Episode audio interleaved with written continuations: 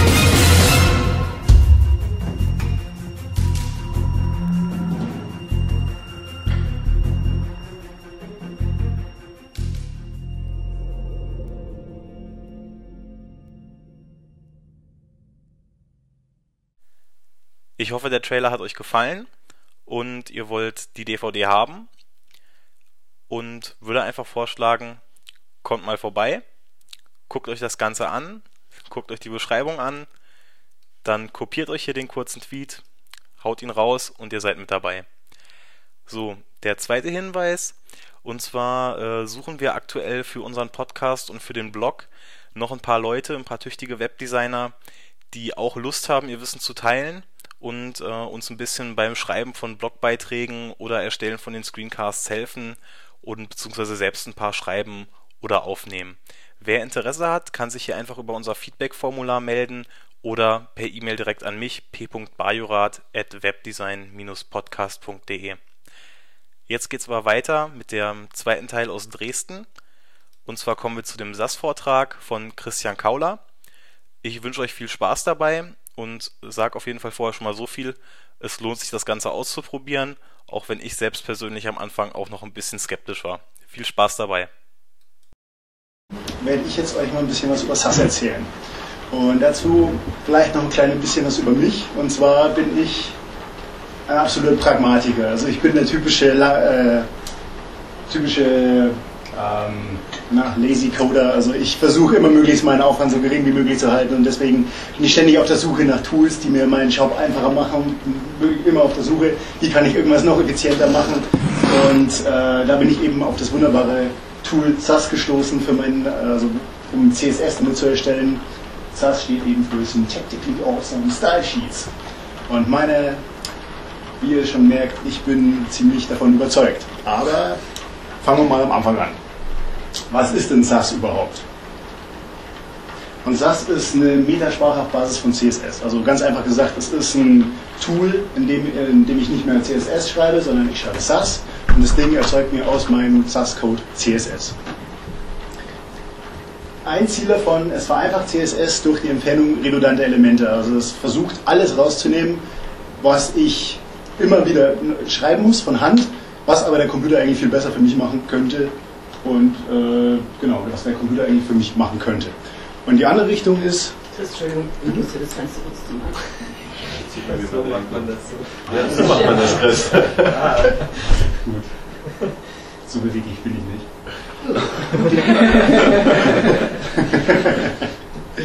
genau, und die andere Richtung ist eben, es erweitert CSS um eine Skriptsprache. Das heißt, ich kann äh, wirklich Code erzeugen lassen, den ich effektiv nicht mehr selber schreiben muss.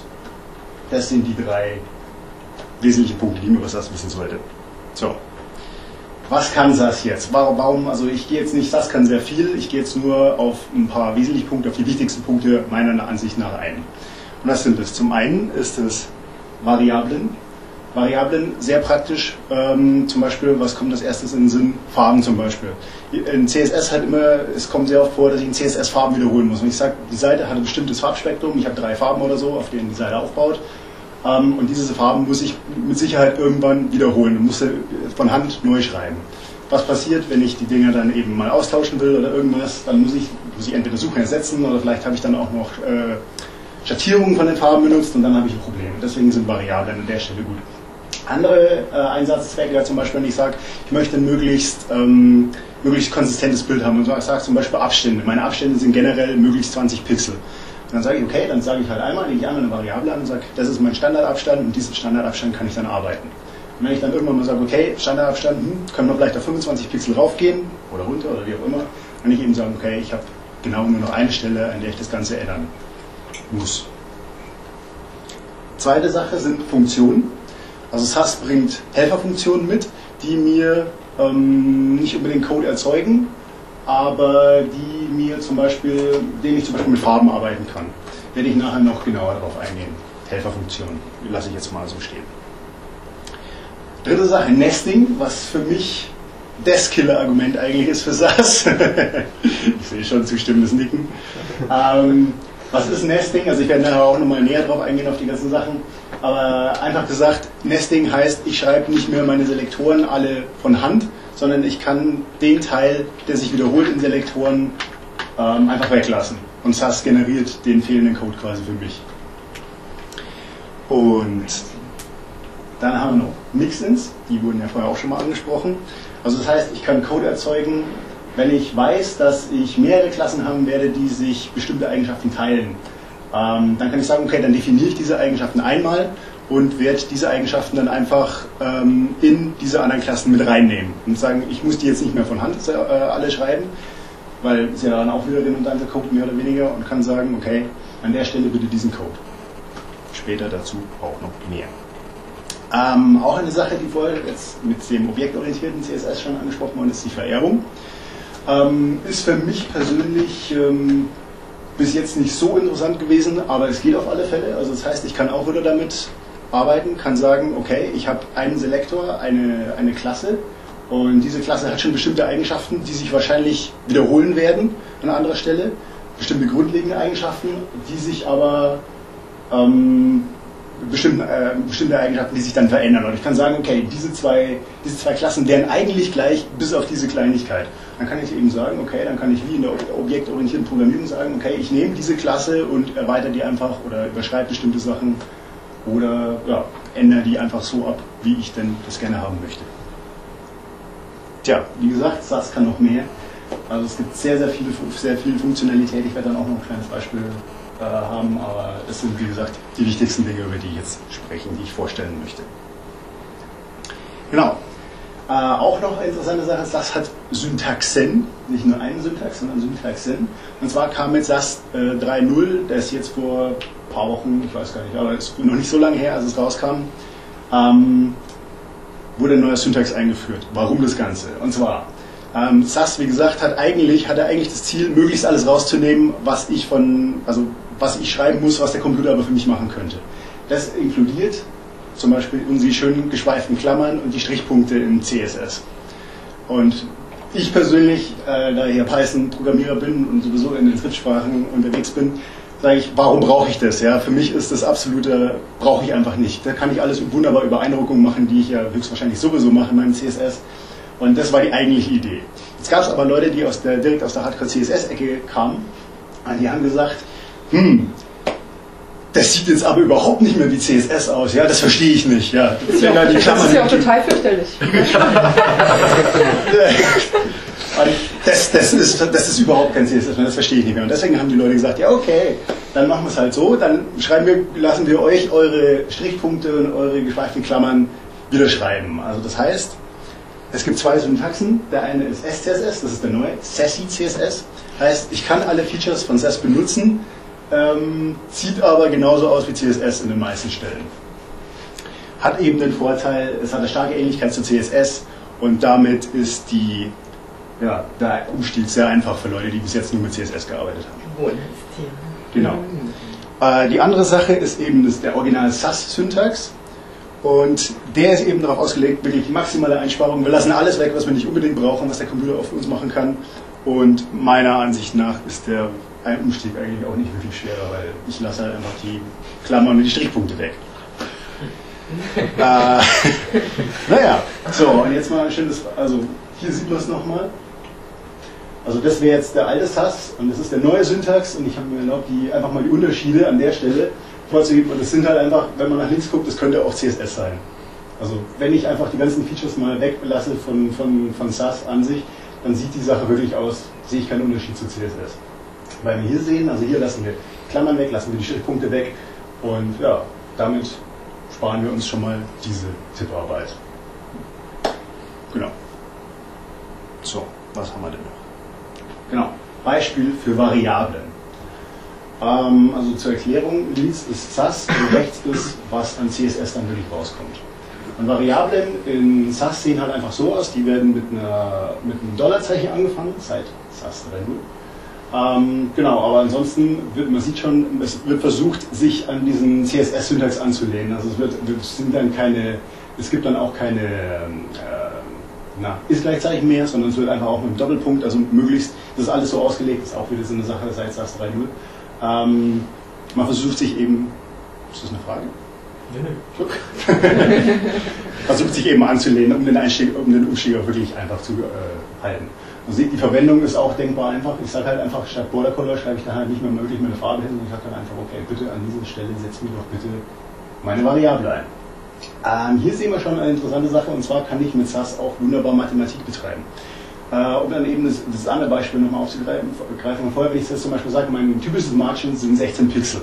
Dann kann ich jetzt sagen, okay, mit diesen 16 Pixel kann ich jetzt arbeiten. Dann sage ich halt, okay, Padding Margin an dieser Stelle hat vielleicht nur die Hälfte von meinem eigentlichen Margin. Ähm, teile ich das Ganze halt durch zwei. Ich kann auch mal nehmen, ich kann, ja. Also äh, SAS kann, Mathematik könnte das auch sowas wie ähm, ich habe zum Beispiel einen, einen Containerbox und habe da drin manchmal ein, eine Box, manchmal zwei, manchmal drei Boxen, mhm. die aber alle drei immer gleich groß sind, also gleiche mhm. Seitenlänge haben. Das heißt, die Box ist insgesamt so groß, dass sie halt alle drei halten, mhm. enthalten könnte, von der Breite her. Ähm, es ist halt nur manchmal eben nur eine drin, manchmal zwei, manchmal drei, je nachdem nach Seiteninhalt und mhm. ähm, Kontext abhängig irgendwie.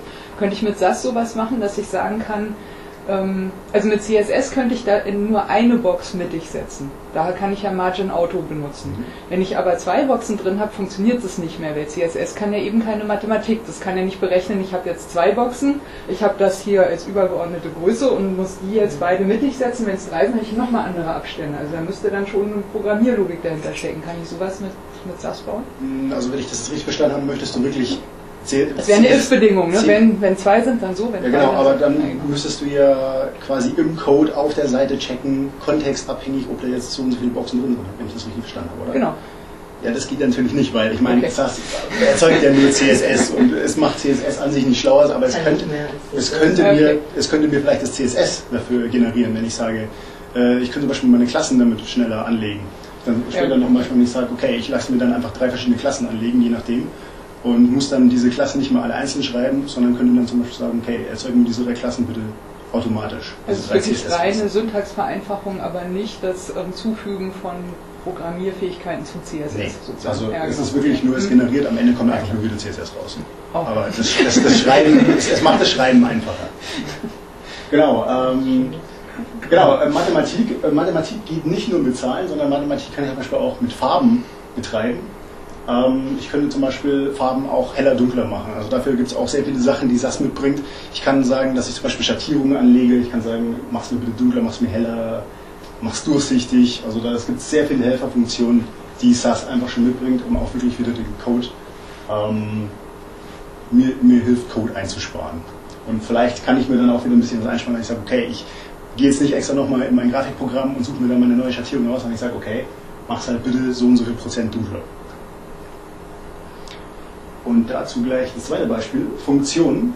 Und hier haben wir dann die Sache schon genau. Wenn ich sage eben, okay, hier wieder meine Variable, dieses ist mein Grundblau und kann dann eben sagen, okay, an der Stelle möchte ich es jetzt aber bitte 30% heller haben. Dann gibt es eben die schöne Funktion von SAS leiten, gibt mir die Farbe und wie, wie hell darf es denn sein? 30% heller, Bonk. bastelt mir die passende Farbe raus.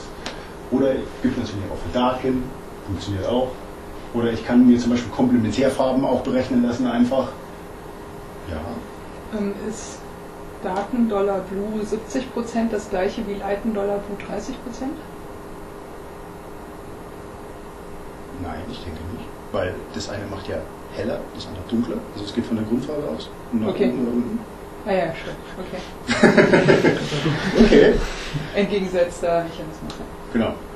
Ähm, genau, also das ist nur eine Ausstellung. Es gibt ja noch wesentlich mehr Funktionen. Es gibt natürlich jetzt nicht nur für Farben, aber das ist die Sache, die ich eigentlich am häufigsten davon verwende. Es gibt jede Menge Helferfunktionen, die SAS mitbringt.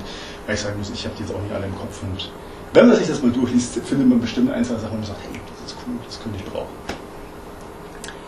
Ähm, wie gesagt, jetzt kommt der eigentliche Hammer, und zwar Nesting. so, das will ich eigentlich schreiben. Aber wenn wir uns das jetzt schon mal angucken, also hier ist dann schon eine ziemliche Differenz zwischen dem, was ich links schreibe und was dann rechts wirklich rauskommt.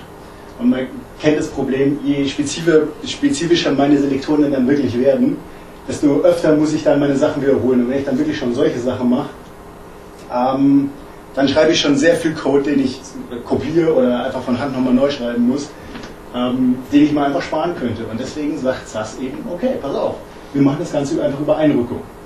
Einfacher Selektor und wie, was, was soll dazu passieren? Also in dem Fall setzen wir einfach ein Margin. Jetzt sagen wir, okay, unter diesem Selektor wollen wir jetzt aber noch die TD mit der Klasse LN ansprechen.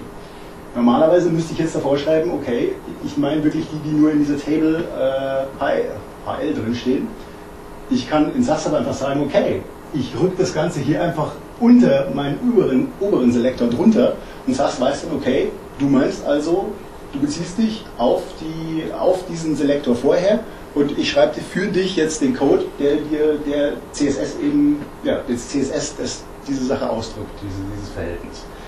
Und wenn, je weiter man runtergeht, desto mehr merkt man wirklich, wie viel, wie viel Code es spart. Ich dann einfach mal in den dritten gehe sage, hier habe ich nochmal eine Besonderheit drin, und zwar ist das das und. In und, äh, das und heißt in SAS, bezieht sich auf den Selektor, der drüber steht.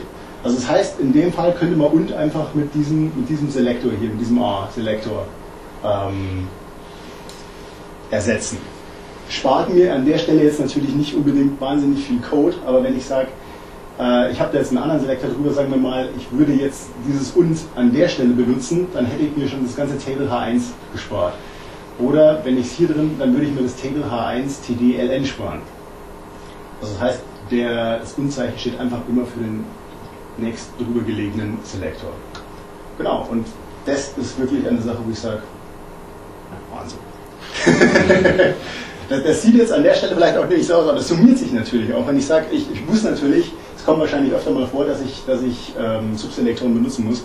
Und äh, es summiert sich einfach. Also das ist das, wo ich sage, da spare ich wirklich am meisten damit ein. Wenn ich einfach sage, ich, ich muss diese Sachen nicht mehr selber tippen, sondern SAS, ich, ich rücke es einfach ein, das ist ein, einmal drücken und es ist drin und SAS weiß, was es machen soll und ich finde es super. So, dann haben wir die äh, auch schon bereits erwähnten Mixins. Ähm, Genau, wie funktionieren Mix-Ins? Also Mix-Ins wären zum Beispiel Selektoren, wo ich sage, die werde ich öfter brauchen. Also in dem Fall haben wir zwei, Selekt äh, zwei Mix-Ins. Ein also Add Mix-In ist einfach damit, sage ich, okay, hier bitte jetzt ein Mix-In, Name Table Base und danach die Selektoren, die ich jetzt mit diesem Mixin wirklich ähm, definieren will. In dem Fall sage ich halt einfach, okay, alle THs da drin, so ein Text Align Sender, Font Weight, TD, TH, etc. Genau, das ist der einfache Fall. Der schon interessantere Fall ist dann, wenn ich zum Beispiel Mix-Ins können auch Parameter übernehmen.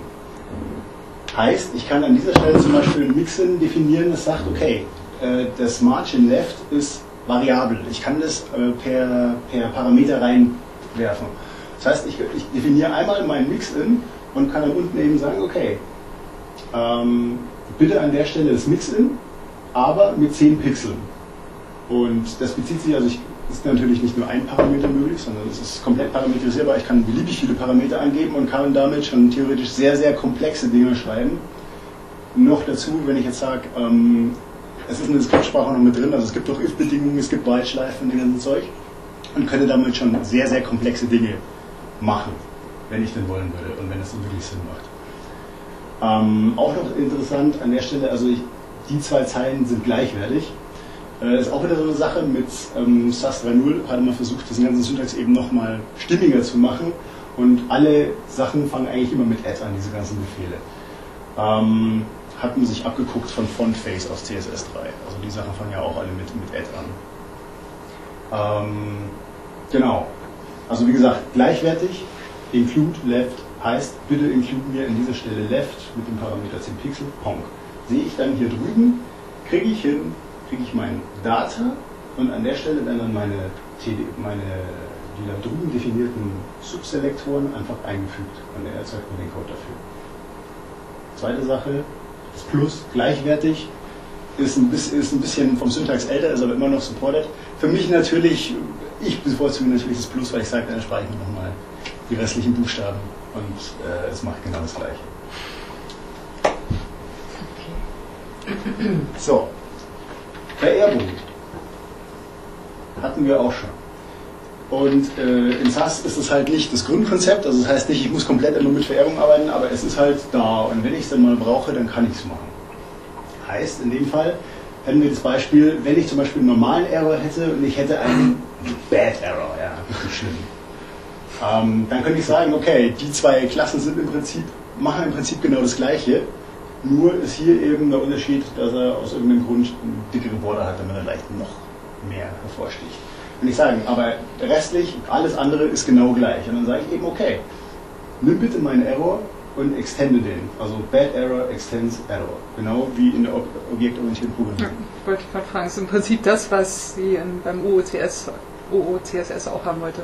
Genau, also ich kann. Dieses, ja. Genau, aber ich finde halt hier, weil ist es, ich finde es praktischer, weil man muss es nicht. Also es ist, die Idee ist nicht, dass ich jetzt wirklich meinen ganzen Code so aufbaue, aber es kann natürlich immer mal sagen, wenn ich wirklich so ein, so ein Beispiel habe, wo ich sage, an der Stelle habe ich wirklich mehrere Klassen, die quasi gleich sind, aber sich halt nur in Kleinigkeiten unterscheiden und dann habe ich es zur Verfügung. Und in dem Moment ist es halt dann wirklich auch, kann es auch wirklich praktisch sein. Ähm, genau, und wir sehen dann eben, was passiert. Ja. Mehreren Sachen erben gleichzeitig? Natürlich. Also du kannst äh, beliebig, beliebig Krankencode schreiben. wenn, wenn, die, wenn die Anweisungen sich überschneiden, nimmt man dann das letzte oder? Die, es wird einfach, genau, also die überschreiben sich dann okay. in der Reihenfolge, wie du es extend. Wie man es. Ähm, okay. Wird dann, wird dann jedes Extend neu geschrieben oder äh, tut man das äh, dann äh, Eine Zeile, eine Anweisung. Genau, und hier drüben sehen wir dann eben, was rauskommt. Sagt dann eben, okay, Error, Bad Error, schön, CSS-konform, wird äh, so ein schönen Komma selektiert. Und hier kriege ich meinen zweiten und unten kriege ich dann eben nochmal ganz alleine wieder, was ist denn eigentlich jetzt an Bad Error anders. Und damit ergibt sich dann eben wieder schönes CSS, wie es denn eigentlich sein sollte, wie es denn eigentlich von Hand geschrieben haben, haben hätte sollte.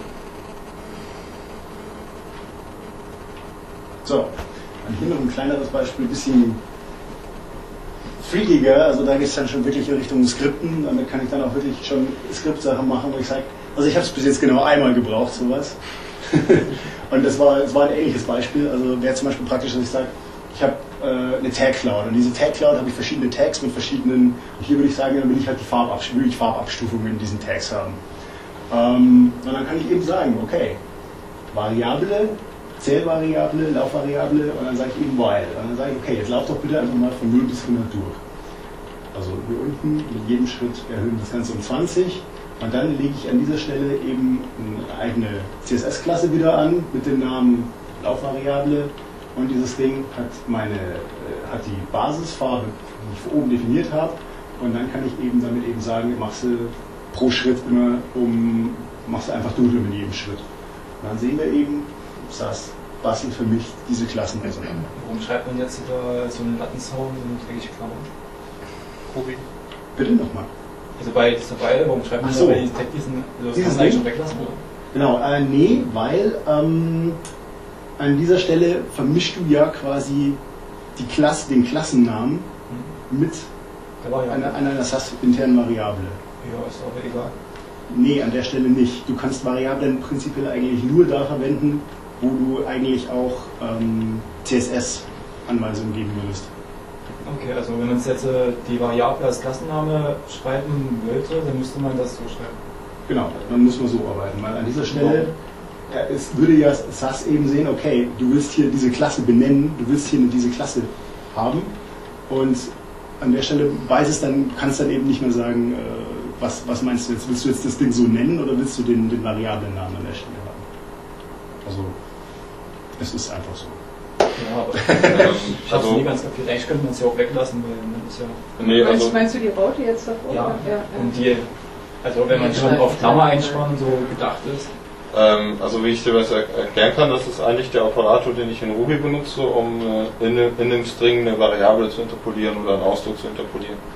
Ja, aber ähm, das ist ja immer ein String, also der Klassenname.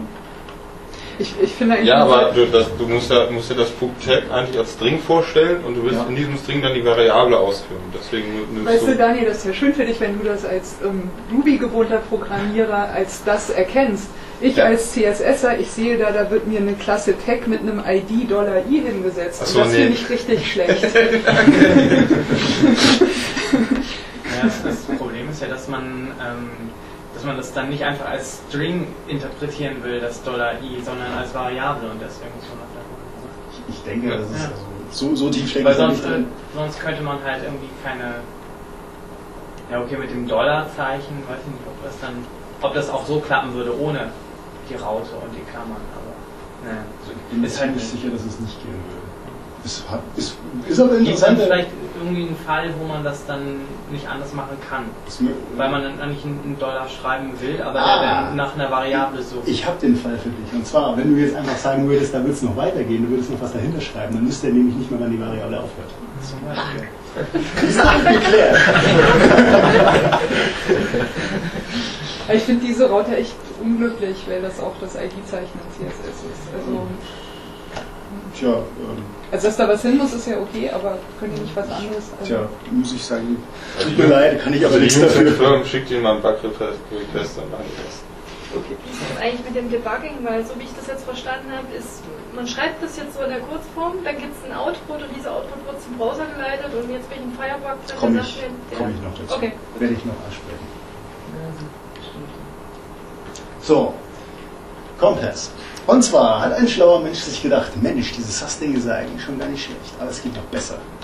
Und zwar kann ich mir noch mehr Code einsparen. Coder sind immer, sind immer, warum fällt mir das deutsche Wort nicht ein? Lazy auf Deutsch. Faul. Faul, genau. äh, sind immer faul und deswegen versuchen sie natürlich immer möglichst noch mehr, noch mehr Code einzusparen. Also, was ist Compass also?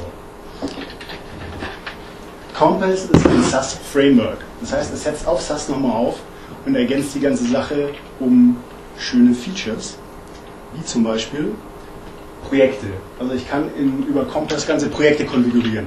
SAS geht eigentlich immer von einzelnen Files aus, ähm, während ich mit Compass wirklich Projekte anlegen kann und kann dann global Einstellungen für dieses ganze Projekt treffen, kann einfach sagen, okay, hier sind meine ganzen SAS-Files und die sollen jetzt bitte alle dahin aus, äh, ausgepuddelt, äh, outgepuddelt werden. Ihr wisst, was ich meine. Ähm, danke. Äh, genau, und hat zusätzlich nochmal Features. Wir kann zum Beispiel unterscheiden zwischen äh, Development-Systemen. Ich kann dafür Settings einstellen. Ich kann sagen, bin ich auf dem Development-System, bin ich denn auf dem Produktionssystem, kann dadurch wieder den Output ähm, der, des CSS, den, den, ja, den Output, die Parameter für diesen Output bestimmen. Kann zum Beispiel sagen, okay, auf meinem Äh, auf dem Development-System möchte ich das Ganze bitte möglichst äh, schön, schönes CSS haben, damit ich auch wirklich noch reingucken kann und das Ganze noch verstehe. Wenn ich auf meinem, äh, wenn ich dann wirklich auf dem Server bin, dann soll das Ganze möglichst kompakt sein, damit ich möglichst viel Bandbreite spare. Wäre zum Beispiel eine einfache Möglichkeit. Aber da gibt es noch diverse andere Sachen, die man machen kann. Und das zweite große Ding, es bietet Bibliotheken an. Compass bietet Bibliotheken für SAS an. Heißt, ich kann damit Sachen machen, also es kriegt, bringt Bibliotheken zum Beispiel für Reset, Clearfix, Border Radius mit. Also Sachen, die ich eigentlich in jedem Projekt immer brauche.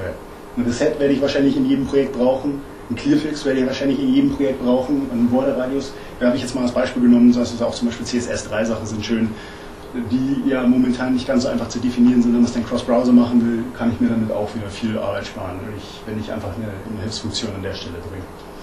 Genau, und das heißt, ich muss meinen Clearfix nicht mit jedem Projekt jetzt wieder, oder ich habe mein eigenes CSS-File, das ich jetzt in jedem Projekt noch irgendwie reinkopiere, oder ich kopiere meinen Clearfix oder meine bestimmten Klassen, die ich in jedem Projekt brauche, kann ich sagen, okay, brauche ich alles nicht mehr, sondern das bringt dieses Ding schon von sich aus mit. Ähm, die andere Sache, es bringt auch noch Bibliotheken für Blueprint, äh, 960JS und so, also für, für Grid-Systeme. Systeme haben wir vorher schon mal angesprochen, weiß jeder, was gemeint ist? Gut. Genau. Sind halt auch Sachen, äh, die Klassen werden dann einfach, brauche ich dann auch nicht mehr extra hier mein CSS-File hin und her kopieren und diese ganzen, muss mir irgendwas raussuchen, sondern es ist alles schon da. Und ich kann es verwenden, wenn ich es brauche. Genau, und jetzt mal ein kleines Beispiel dazu. Wie funktioniert das Ganze? Also ich kann jetzt zum Beispiel sagen, okay, ich brauche den Clearfix, also das ist natürlich so ein bisschen komplexer, aber das hängt einfach damit zusammen, dass ich auch eigene Bibliotheken definieren kann. Also das heißt, es muss immer ein bisschen, an der Stelle würde ich halt einfach sagen, okay, importiere mir bitte das, die Clearfix äh, und den Border Radius und sage, okay, an der Stelle, und jetzt habe ich zur Verfügung, wieder Dokumentation, muss man natürlich auch mal ein bisschen lesen, habe ich den Clearfix Mix-In und habe den Border Radius Mix in. Den Border Radius Mix in kann ich jetzt noch einen Parameter mitgeben, oder beziehungsweise mehrere Parameter, wie denn meine, meine, meine Rundung jetzt wirklich aussehen soll. Und dann kommt eben dieses ganze Ding hier unten raus. Also die ersten zwei Zeilen für den Clearfix und der Rest eben für meinen Border Radius. Da ich sage, okay, es sind wirklich die ganzen länderspezifischen ähm, Eigenschaften abgedeckt. Und ich muss das nicht mehr selber schreiben, sondern ich schreibe einfach nur einmal Border Radius und der weiß dann schon, was ich meine. Und der macht das Ding für mich. Äh, Clearfix kann ich auch noch sagen, falls sich jetzt jemand daran stört, wie der Clearfix an der Stelle aussieht. Es gibt verschiedene Clearfixes, für, wenn jetzt jemand anders einen anderen Clearfix bevorzugt. Also es gibt mehrere, die man sich aussuchen kann. Ähm. Also da wurde auch ein bisschen an die Masse und die einzelnen Coder gedacht. Äh, aber genau, wie gesagt, auch noch ganz interessant. Ich kann auch meine eigenen Bibliotheken schreiben. Wenn ich sage, ich, jetzt, ich baue meine eigene Bibliothek in der Zeit auf, und sagen, ich habe bestimmte, hab bestimmte Eigenschaften, bestimmte Sachen angewöhnt, die ich in jedem Projekt immer benutze, die ich in jedem Projekt brauche. Dann kann ich, einfach, kann ich irgendwann einfach mal sagen, okay, dann lagere ich das Ganze einmal wirklich in eine externe Bibliothek aus, importiere die am Anfang von jedem Projekt einmal und dann ist das gut. Und dann habe ich meine ganzen Klassen, die ich in jedem Projekt brauche, immer zur Verfügung. Klassen, äh, Mix-ins, was auch immer. Also man kann da verschiedene Sachen in diese Bibliotheken reinwerfen. So, was so gut ist, muss natürlich auch Nachteile haben. Ähm, jetzt habe ich die ganze Zeit darüber geredet, wie toll ich das doch finde. Aber natürlich holt man sich dann zu, mit, mit SAS und Kompass natürlich auch zusätzliche Abhängigkeiten in jedes Projekt rein. Also das heißt, äh, SAS und Kompass sind in Ruby implementiert. heißt, ich brauche in jedem Projekt, egal in welcher Sprache es geschrieben ist, muss ich schon mal Ruby zumindest auf der Development-Maschine haben, weil ich meine, der Output ist CSS und in dem Fall, wenn ich das Ganze dann einfach im Server deploy, dann brauche ich an der Stelle natürlich kein Ruby mehr, aber trotzdem sind zusätzliche Abhängigkeiten da. Ähm, SAS und Compass haben natürlich von, von, sich aus wieder Abhängigkeiten, das heißt, ich hole mir da wirklich einen ganzen, ganzen Bunch von, von Abhängigkeiten nochmal ins Boot an der Stelle. Sollte man natürlich, wenn man sagt, ähm, jetzt in größeren Projekten muss man sowas natürlich auch immer im Hinterkopf behalten, dass sowas nicht ohne Preis passiert. Ähm, weiterhin kommt natürlich der zusätzliche Compile-Schritt mit rein. Das heißt, irgendwann muss ich ja sagen, okay, mein SAS, mach doch jetzt bitte mal aus meinem SAS CSS wirklich. Ähm, ich habe es geschrieben, wenn nicht unterstützten Frameworks, das heißt, das Ganze ist in Ruby implementiert, heißt natürlich, die sind besonders gut äh, integriert bei, bei Frameworks, zumindest bei den großen Ruby-Frameworks, also Ruby on Rails, Merp etc. äh, aber bei anderen muss ich natürlich auch immer dafür Sorge tragen, dass meine Sachen, wenn ich an meinem SAS was ändere, dass das dann auch wirklich auf CSS äh, auf zu CSS compiled wird. Ähm, das SAS kann, äh, kann zwar laufen, also es kann immer, ich kann SAS und besonders in Verbindung mit Kompass sagen, okay, überwach meine Files und immer wenn ich was ändere, compile es einfach neu. Ähm, aber natürlich kann sowas natürlich auch mal schief lassen. Also der menschliche Faktor, entweder ich automatisiere die ganze Sache irgendwie oder ich sage, ich ändere was und es ändert sich einfach nichts. Warum, warum, warum? Ja, weil ich den Compiler nicht gestaltet habe. Hm, ganz einfach. Oder ähm, es kann natürlich auch schief gehen, dass ich sage, ich habe einen Syntaxfehler in meinem SAS drin, auf einmal compile das ganze Ding nicht mehr. Ich denke mir, warum, warum, warum funktioniert das einfach nicht? Gucke ich mal in den Output hier, weil ich vor einer halben Stunde hier irgendwo einen Syntaxfehler in meinem SAS drin hatte und jetzt compile mir das ganze Ding nicht mehr auf CSS. Sowas muss natürlich auch, also es sind halt immer einfach wieder Fehlerfaktoren, die man sich mit ins Boot, Boot holt, wenn man, so, wenn man SAS bzw. Kompass benutzt. Ähm, genau, und jetzt Debugging. War vorher schon angesprochen, es kann das Debugging erschweren. Und zwar natürlich, wenn ich SAS schreibe, an der Stelle passt dann natürlich das, was ich geschrieben habe, nicht mehr zu dem, was mein Browser dann anzeigt. Wenn ich dann einfach mal meinen Firebug aufmache und sage, okay, warum ist denn dieses Element jetzt verdammt nochmal blau? Und dann gucke ich rein und dann sehe ich, okay, wegen dieser Klasse auf der Zeile 365. Und dann gucke ich in meinen SAS-File und denke mir, hm, doof, passt nicht mehr. Ja? Ähm, Genau, und an der Stelle habe ich dann eben das Problem, dass ich entweder suche ich mir jetzt wirklich in meinem SAS-Code raus, ähm, was, auf was sich das jetzt wirklich bezieht, oder ich denke mir irgendeine andere Lösung aus. Äh, an der Stelle kann ich sagen, SAS 3 bringt da auch wieder so eine Sache mit, und zwar Comment Lines. Comment, Comment Lines heißt das, glaube ich. Heißt, man kann in SAS, SAS sagen, okay, bitte erzeugt mir CSS und in diesem CSS schreibt mir über jede Regel, äh, beziehungsweise über jede Klasse, die du erzeugst, drüber, in, auf welche Zeile sich die jetzt eigentlich in deinem SAS-Code bezieht. Das heißt, ich kann, wenn ich mir wieder einen Firebug aufmache, gucke, okay, im CSS ist es Zeile 365, aber wenn ich drüber gucke, steht, ah, eigentlich ist es dieses File auf der Zeile 15. Keine Ahnung. Und dann äh, haben sich die Leute natürlich gedacht, hm, das können wir natürlich auch nochmal automatisieren. Und zum Beispiel gibt es ein wunderbares Firebug-Plugin, nennt sich FireSAS, wenn ich richtig liege. Der automatisiert die ganze Sache dann schon. Also das kann, heißt dann, ich muss dann nicht mehr gucken, okay, das ist die Zeile 365, der sagt mir gleich, okay, was du willst, ist die Zeile 16, was auch immer. Genau. Ähm, eine Sache, die ich jetzt hier nicht aufgeführt habe, die mir aber inzwischen noch eingefallen ist, weil es vorher angesprochen worden ist. Zwar kann ich natürlich alles, was mir hilft, Code zu erzeugen, hilft mir natürlich auch viel Code zu erzeugen. Und das heißt, wenn ich nicht aufpasse mit der ganzen Sache, dann kann es natürlich auch passieren, wenn ich irgendwelche Blödsinn mache. Auf einmal ist mein Code dreimal so groß, ja, obwohl er eigentlich nichts anderes macht. Also das heißt, man muss dann natürlich an der Stelle dann auch im Hinterkopf behalten, was mache ich da eigentlich und was kommt dabei raus. Und man muss sich dann natürlich muss dann schon Ahnung von SAS haben, weil sonst kann es passieren. Ich benutze für alles Mix-ins, ja, und äh, ist alles toll und ich, warum soll ich denn das jetzt alles noch von Hand schreiben? Ja, an der Stelle wäre es dann vielleicht eine andere Methodik, vielleicht besser, andere Vorgehensweise, weil ich an der Stelle einfach unglaublich viel Code generiere. Wo ich sage, okay, wenn ich jetzt einfach einmal eine neue Klasse eingeführt hätte, dann könnte ich diese Klasse benutzen und würde mir 15 verschiedene, an 15 verschiedenen Stellen könnte ich diese Klasse einmal benutzen, einmal definieren und dann wird es funktionieren. Ähm, ich habe aber gesagt, nö, ist mir egal, ich benutze hier einfach ein Mixin an der Stelle und dann dupliziere ich meinen Code halt einfach mal 15 im schlechtesten Fall. Und das ist natürlich auch eine Sache, die man natürlich auch im Hinterkopf behalten sollte. So, dagegen die Vorteile. Es beschleunigt definitiv den Development-Prozess. Also alles, was ich nicht tippen muss, alles, was ich nicht selber dran denken muss, alle, alle Klassen, alle Sachen, die externe reinkommen, an die ich nicht denken muss, das Framework handelt das ganze Ding für mich.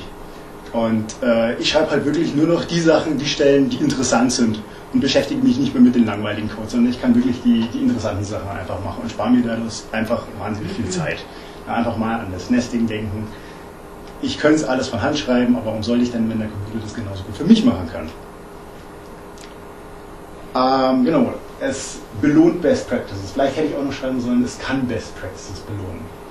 Ähm, wie gesagt, also man kann mit jeder, jeder Programmiersprache beliebig schlechten Code schreiben. Ja? Ähm, das heißt, ich kann natürlich auch unglaublich viel Blödsinn damit anstellen, aber wenn ich mir wirklich mal Gedanken drüber mache und wirklich die Features benutze und wirklich gut benutze, die mir SAS bietet, dann kommt da auch wirklich gutes CSS raus und ich spare mir, also ich habe quasi die maximale Effizienz, ich kann auf die maximale Effizienz hinarbeiten, indem ich einfach sage, es kommt gutes CSS dabei raus und ich muss dabei noch wesentlich weniger Code schreiben.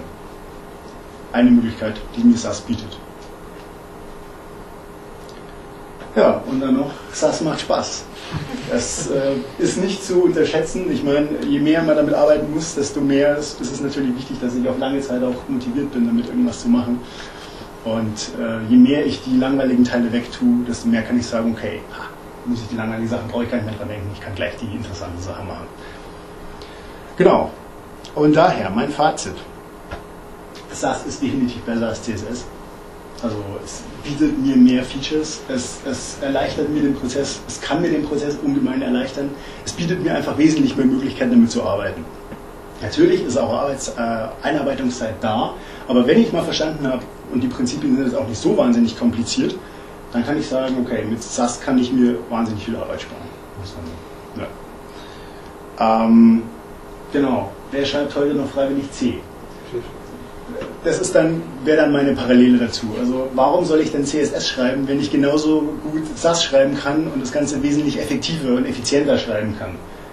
Warum soll ich das tun? Und ich denke, kein Coder, also bis auch ein paar wenige, wird sagen, okay, ich mache mir gern die Arbeit hier, meinen eigenen Algorithmus für dieses und jenes zu implementieren, wenn ich doch hier einfach dieses Library benutzen kann. Ja? Und deswegen würde ich sagen, Metasprache und Frameworks sind die Zukunft im Web. Also das heißt, heutzutage implementiert eigentlich keiner mehr sein eigenes Framework, also außer in ganz speziellen Fällen. Man sagt halt einfach, okay, ich habe diese und jene Anforderungen, was gibt es denn auf dem Markt? Nehme ich Ruby, nehme ich Django, nehme ich irgendwas anderes? Sag, okay, was passt zu meiner Arbeitsweise, was brauche ich? Und sage, okay, die ganze Funktionalität ist schon da, warum soll ich denn das ganze Rad nochmal neu erfinden, wenn jemand anders das schon mal für mich gemacht hat und wahrscheinlich mehr Hirnschmalz reingeflossen ist und eventuell das Ganze vielleicht, vielleicht sogar besser gemacht hat, warum soll ich denn das Rad dann nochmal neu erfinden? Und deswegen würde ich sagen, Mehrsprachen-Frameworks sind eben die Zukunft. Es wird immer mehr möglichst Code, mehr, möglichst mehr Effizienz, möglichst Code-Reduktion. Deswegen würde ich sagen, passt das genau super in dieses Ding rein. Ähm, also sagt, ähm, der Code hinten ist zweitrangig, sondern was ich vorne reinstecken muss, um diesen Code dafür zu schreiben, das ist eigentlich das Interessante. Der, der Development-Prozess, wenn ich den kürzer mache, spare ich mir Geld. Was hinten rauskommt, ist zwar auch interessant, aber nicht so interessant wie das, was ich vorne reinstecken muss, um das zu kriegen, was hinten rauskommt. Genau, und dann bin ich eigentlich auch schon am Ende. Also das heißt, wer sich dann SAS bzw. Kompass mal angucken will, und ich würde es sehr empfehlen, saslang.com bzw. compassstyle.org. Genau, und dann wäre ich auch am Ende.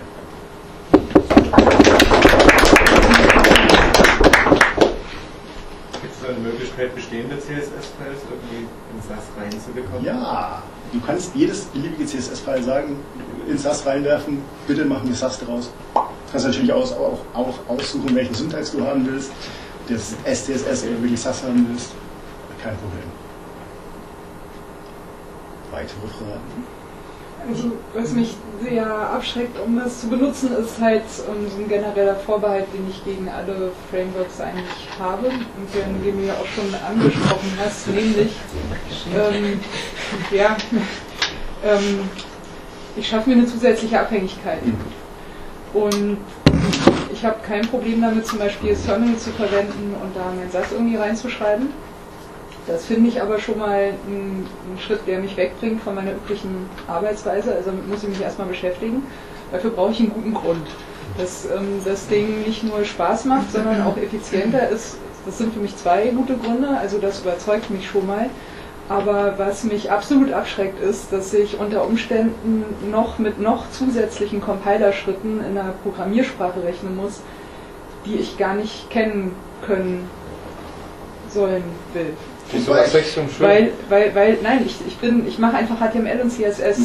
aber nicht Ruby. Mhm. Und ich will mich mit Compiler nicht beschäftigen Mhm. müssen. Das ist die eine Geschichte, die, die, die mich prinzipiell von Frameworks abschreckt, weil immer eine Technik nochmal hinten drüber steht, die ich per se erstmal nicht, nicht kenne. Die, kann ich natürlich kennenlernen, also das heißt nicht so, was, was der Bauer nicht kennt, frisst er nicht, aber ich kenne sie erstmal nicht und das ist für mich eben ein zusätzlicher ähm, Schritt, wo ich mich frage, ist das die Effizienzeinsparung wert? Ich vermute sehr stark ja in dem Fall. Also das ist jetzt hier in dem Fall nicht mein Zweifel.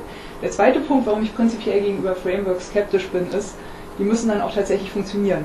und die müssen up-to-date sein und die müssen auch wirklich komplett meinen Gewohnheiten entgegenkommen, weil ich andernfalls immer Gefahr läufe, dass ich dann irgendwas mit dem Framework nicht machen kann und muss dann doch wieder als Fallback in meine alte Arbeitsweise Mhm. hinein. Und bevor ich sozusagen dann zweischienig fahre, dann muss ich sozusagen nicht nur CSS können, sondern auch das Framework noch zusätzlich können. Dann muss ich vielleicht noch ein anderes, wieder was können, was dahinter steckt, was das für. Ich muss mich ja auf allen drei Gebieten sozusagen aktuell auf dem Laufenden halten. Und ich muss im Prinzip in allen drei Gebieten ein relativ, also nicht ein kompletter Spezialist, aber eine, zumindest ein so ein Spezialist sein, dass ich eben auch beim Debuggen weiß, an welcher Stelle habe ich mir jetzt hier die zusätzliche Fehlerquelle reingeholt. Und das ist auch der Grund, warum ich zum Beispiel Leuten, wenn sie sagen, bring mir CSS bei, auch gerne sage, arbeitet bloß nicht mit Visibig-Editoren. Weil das sind eigentlich nur zusätzliche Fehlerquellen, die man sich reinholt. Und du weißt ja nie, wo liegt jetzt der Fehler meiner CSS-Darstellung. Liegt es im HTML, liegt es im CSS, liegt es im Browser? Das sind so die Basics, ne? man muss halt einfach immer drauf haben. Liegt es an Dreamweaver? Weil zum Beispiel, ne, weil die da irgendwie noch nicht abgedatet haben oder irgendein Scheiß ausgegeben wird und in dem Fall wäre es halt, liegt es am Framework oder liegt es im Ruby, das dahinter steckt. Mhm. Und das passt mir überhaupt nicht. Wobei ich aber sagen muss, also weil du gesagt hast zum Beispiel, ähm, der Compiler-Schritt, also ich sag, in der Praxis merkt man den eigentlich nicht. Also außer du hast jetzt wirklich einen Syntaxfehler oder sowas drin, du kannst ja wirklich sagen, okay, hier ist mein SAS-File, bitte beobachte das und generiere mir automatisch CSS draus. Also das heißt, an der Stelle muss ich mich eigentlich nicht mehr drum kümmern, sondern das Ding läuft Mhm. einfach mal. Ähm, die andere Sache ist, ähm, es gibt, ich muss das auch nicht in der Konsole oder so machen, sondern es gibt natürlich auch wieder das Syntax-Highlight für alle möglichen Editoren und so weiter. Also an der Stelle habe ich dann auch eigentlich keinen großen Unterschied zu meiner üblichen Arbeitsweise, sondern sage, ich, okay, im schlimmsten Fall oder wenn es gut läuft und ich nicht irgendeinen abge ganz abgefahrenen Editor nehme, dann sage ich, okay, dann hole ich mir halt einfach nur das Syntax-Highlighting für diese Sprache und damit läuft die Sache dann auch wieder. Ähm, die dritte Sache, wo du sagst, es kann, es kann Fehler, es gibt diese Fehlerquellen, also es kann, können Fehler an der Stelle auftreten. Ähm, Sage sag ich auf alle Fälle ja, aber ähm, ich sage mal, die Sprache ist nicht so komplex, dass es so unglaublich viele Fehlerquellen, also die, die es gibt. Wenn ich jetzt nicht wirklich diese abgefahrenen Sachen mache mit Vorschleifen, Wahlschleifen und diesem ganzen Zeug, if-Abfragen und dann wirklich Code wirklich generieren lasse und wenn ich sage, den habe ich nie wirklich geschrieben, dann gibt es eigentlich nicht viele Fehlerquellen, weil ich sage, er nimmt halt einfach das, was du reinsteckst, im einfachsten Fall tut er noch Klammern und, Strichpunkte dazu und dann ist das das, was rauskommt. Und das, da sehe ich, natürlich kann es immer einen Fehler geben, aber ich sehe einfach nicht diesen großen Schritt, der da gemacht wird, wo ich sage, okay, an der Stelle können unglaublich viele Fehler passieren.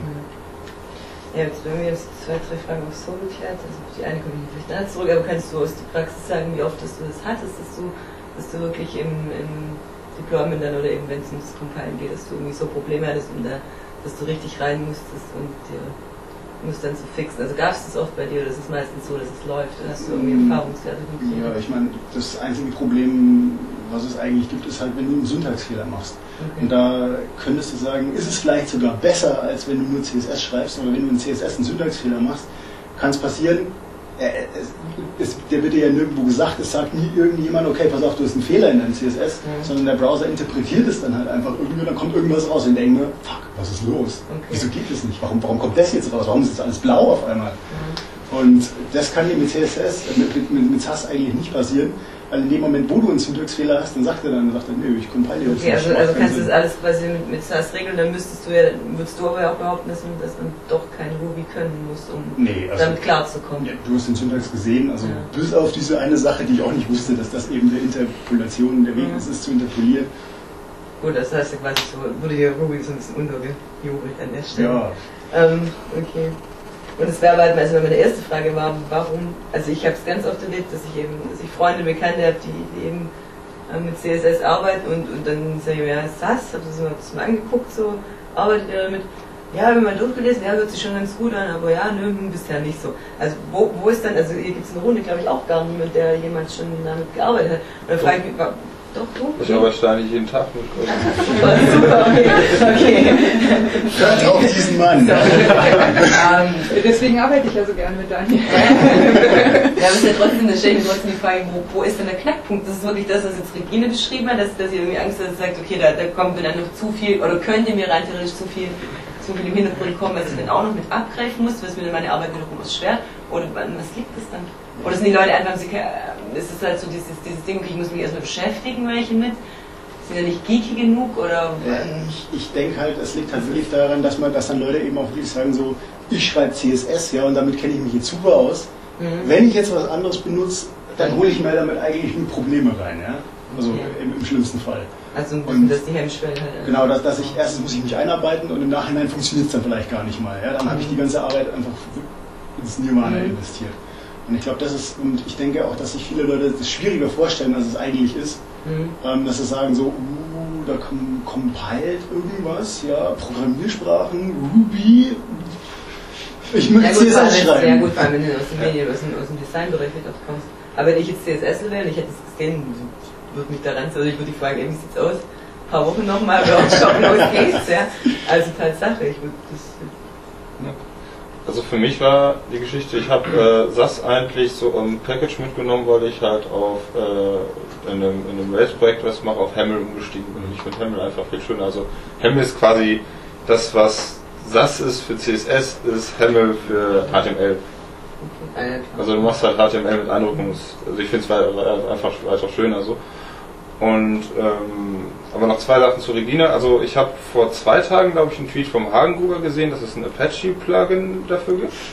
Also ein. Apache-Modul. Hagenburger, genau. Ja. Und äh, der macht ja auch Campus und sowas, wenn ich mich recht Mhm. entsinne. Und dann, Und äh, also dein CSS-Code funktioniert wunderbar mit SAS. Ich habe den zu SAS kompiliert und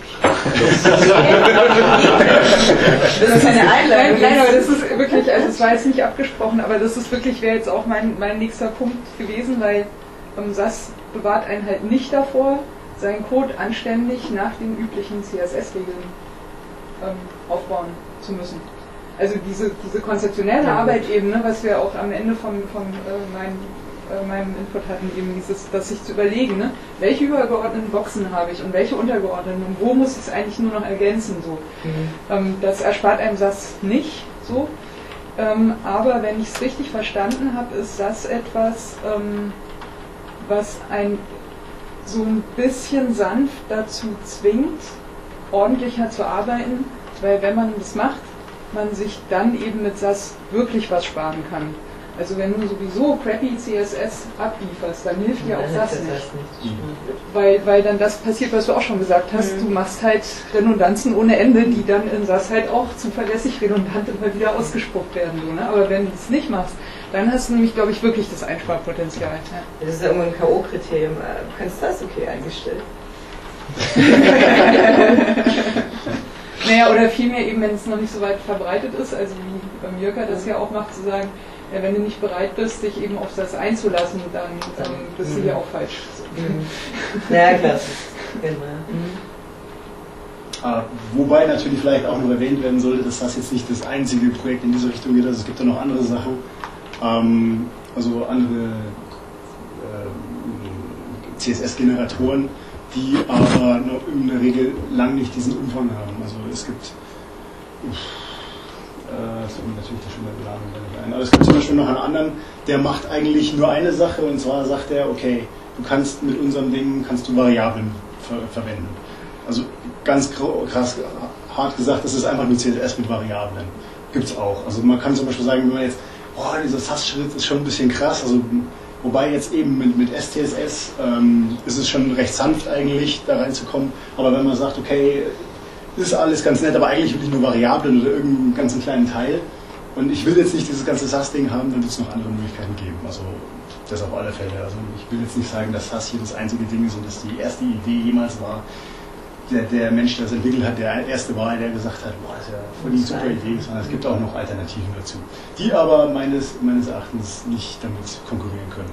Also was mich dabei halt auf jeden Fall abschreckt, ist eben wirklich diese zusätzliche Anforderung Ruby. So. Also ich verstehe die, ich verstehe auch, dass man das meistern kann. So. Mhm. Das Ähm, auch gar nicht braucht. Das bedeutet für mich aber zwei Sachen. Also es bedeutet für mich irgendwie, ähm, ich muss über das Terminal arbeiten, was ich normal nicht tue, weil ich halt über einen Texteditor arbeite. Da könnte ich mich auch noch dran gewöhnen. Ich sollte sowieso mehr mit dem Terminal arbeiten. du kannst auch, du kannst auch deinem Textmail aber- beibringen, dass er, dass er dir den SAS-Interpreter a- anschmeißt, wenn du das, äh, Das ist cool.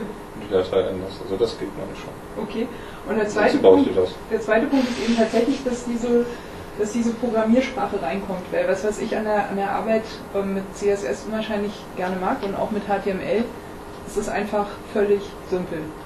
Weil es eben keine Programmiersprache ist, sondern eine Formatiersprache. Die Regeln sind einfach völlig klar, die Elemente sind klar, ich weiß, was das ist. Also in der Regel sage ich, wenn jemand mich fragt, wie arbeitest du mit HTML oder mit CSS so, dann antworte ich in der Regel, ähm, ich bin mit meinen HTML-Elementen auf hohem Hut.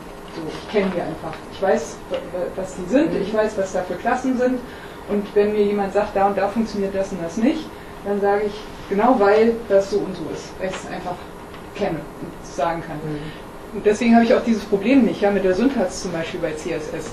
Ich, ich kann, also ich habe das schon oft gehabt, wenn ich in einer Agentur gearbeitet habe, zum Beispiel größere Portale, ich habe irgendwas am CSS geändert. Mhm. Habe dann dem Chef gesagt, mach mal einen Reload, weil ne, wichtiger Abgabetermin und das muss jetzt mal noch schnell durch, kannst du mal eben und so, mach mal einen Reload. Der sieht bei mir gar nicht so aus. Da habe ich dem gesagt, ja genau, weil du hast nämlich in deinem CSS genau da das Semikolon nicht hingesetzt. So, und das weiß ich einfach. Da muss ich gar nicht nachgucken. Dafür brauche ich keinen, keinen Debugger und keinen, keinen Compiler oder irgendwas, sondern ich weiß eben ganz genau, warum das Ding jetzt plötzlich eben komplett blau ist.